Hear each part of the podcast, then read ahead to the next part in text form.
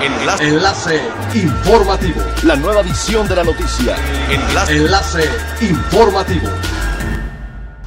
Hola, ¿qué tal? Muy buenos días. Les saluda Gladys Kolev. Este es el primer resumen de las noticias más importantes que acontecen este jueves 26 de marzo del 2020 a través de Enlace Informativo de Frecuencia Elemental.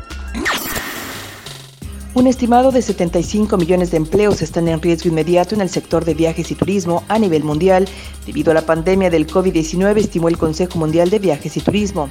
Esta cifra, basada en una investigación del Consejo, muestra una alarmante pérdida en la contribución al PIB por parte de la industria de viajes y turismo para la economía global de hasta 2.1 billones de dólares en 2020. Originalmente el Consejo había hecho una estimación de 50 millones de empleos en riesgo, pero dada la magnitud de la crisis sanitaria a nivel global, la cifra creció a 75 millones. En un comunicado el Consejo advierte que esta nueva cifra también representa la demora colectiva de muchos gobiernos de todo el mundo para reaccionar lo suficientemente rápido como para ayudar a un sector que es la columna vertebral de la economía global.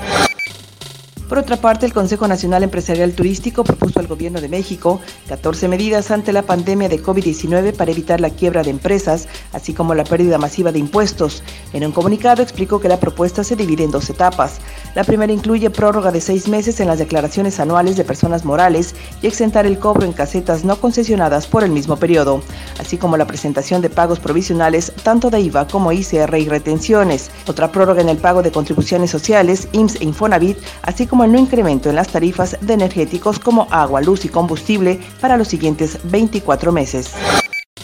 La Asociación de Complejos Vacacionales y Turísticos, ACOTUR, hizo un llamado para que el sector turístico y empresarial se muestre solidario con su plantilla laboral frente a la actual contingencia sanitaria y mostró su confianza en que el Caribe mexicano saldrá más fuerte que nunca de este desafío económico y de salud que enfrenta por el COVID-19 aseguró que será cuestión de apretarnos el cinturón por un momento, cuidar nuestra salud, la de nuestra comunidad y estar listos para cuando sea el momento salir más fuertes que nunca para mantener el liderazgo turístico que siempre ha tenido Cancún y la Riviera Maya.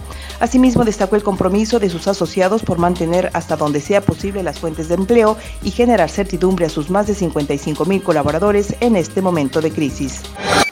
Es elemental tener buena actitud y mantenernos positivo, por ello también las buenas noticias son elementales.